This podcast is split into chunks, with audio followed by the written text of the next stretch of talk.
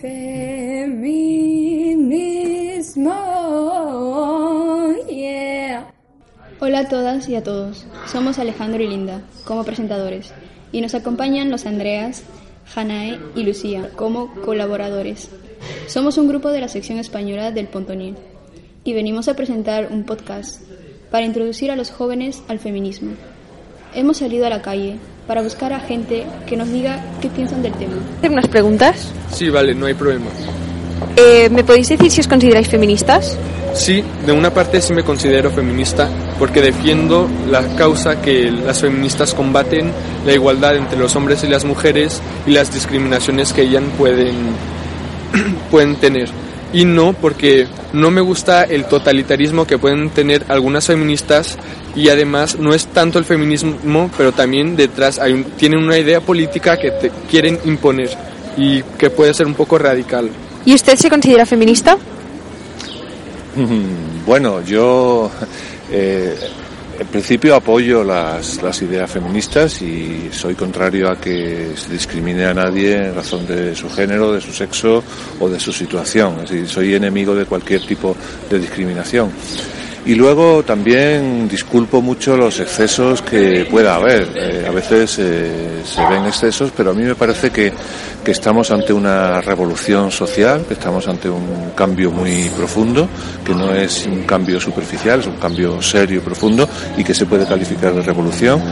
Y bueno, todas las revoluciones tienen una fase de algunos excesos que, que son necesarios incluso para que las cosas luego vuelvan a un tono un poco más razonable. Pero esos excesos se deben disculpar y son los lógicos de una lucha que, que tiene que empezar con fuerza y de una manera radical. ¿Me podrías decir qué opinas acerca de la fiesta del orgullo gay?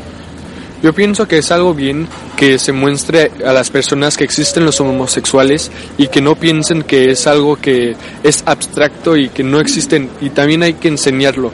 Pero pienso que ya en Francia o en nuestros países europeos se comprendió la existencia y que hay gente que es homosexual y que ya ahora se podría un poco parar ese movimiento y Que sea un poco ¿Y usted qué piensa? Bueno, yo me parece bien que haya manifestaciones y que cada uno se manifieste, pero la, la pega que le veo es que hay mucha suciedad, mucho ruido, mucho jaleo. Me parece que es una alteración de orden que, sinceramente, eh, se podría buscar otra de otra manera. Aunque también es verdad que cuando hay partidos de fútbol y cuando hay otras cosas similares se arma mucho jaleo. Pero mm, bueno, digamos que a mí todo lo que sea mucho jaleo por la calle me molesta. Es que ya soy una persona un poco mayor. Muchas gracias.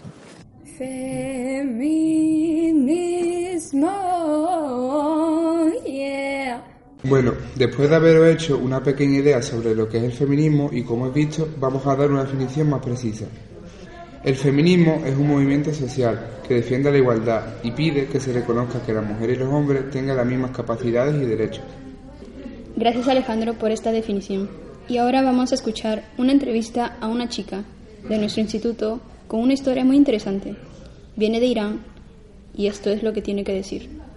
Hace un año que vivo en Francia. Me mudé para estudiar aquí, ya que en mi país no hay libertad para poder estudiar lo que uno quiere. Eso, esto es igual tanto para hombres como mujeres. Si, por ejemplo, el gobierno necesita un ingeniero, forzaría a la gente a estudiar ingeniería. Y es por eso que vine aquí, para poder estudiar el oficio de mis sueños. ¿Cómo era la situación de las mujeres en tu país? Las mujeres no tienen derechos, no tienen libertad y están prácticamente aisladas y oprimidas por el gobierno y en ocasiones por sus propias familias.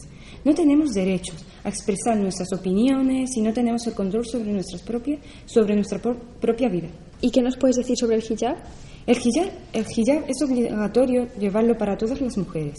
Una de las normas era que a partir de los nueve años, a partir del momento que las chicas tenían la menstruación, son obligadas a llevar el hijab y menos quitarlo en público. En los centros comerciales, por ejemplo, hay guardias que vigilan que, lleva, que llevan el hijab. Si alguna mujer no lleva el hijab, se la llevan a comisaría y les obligan a firmar un documento por el que prometían no quitarse el hijab en público y si no, deberían atenerse a las consecuencias.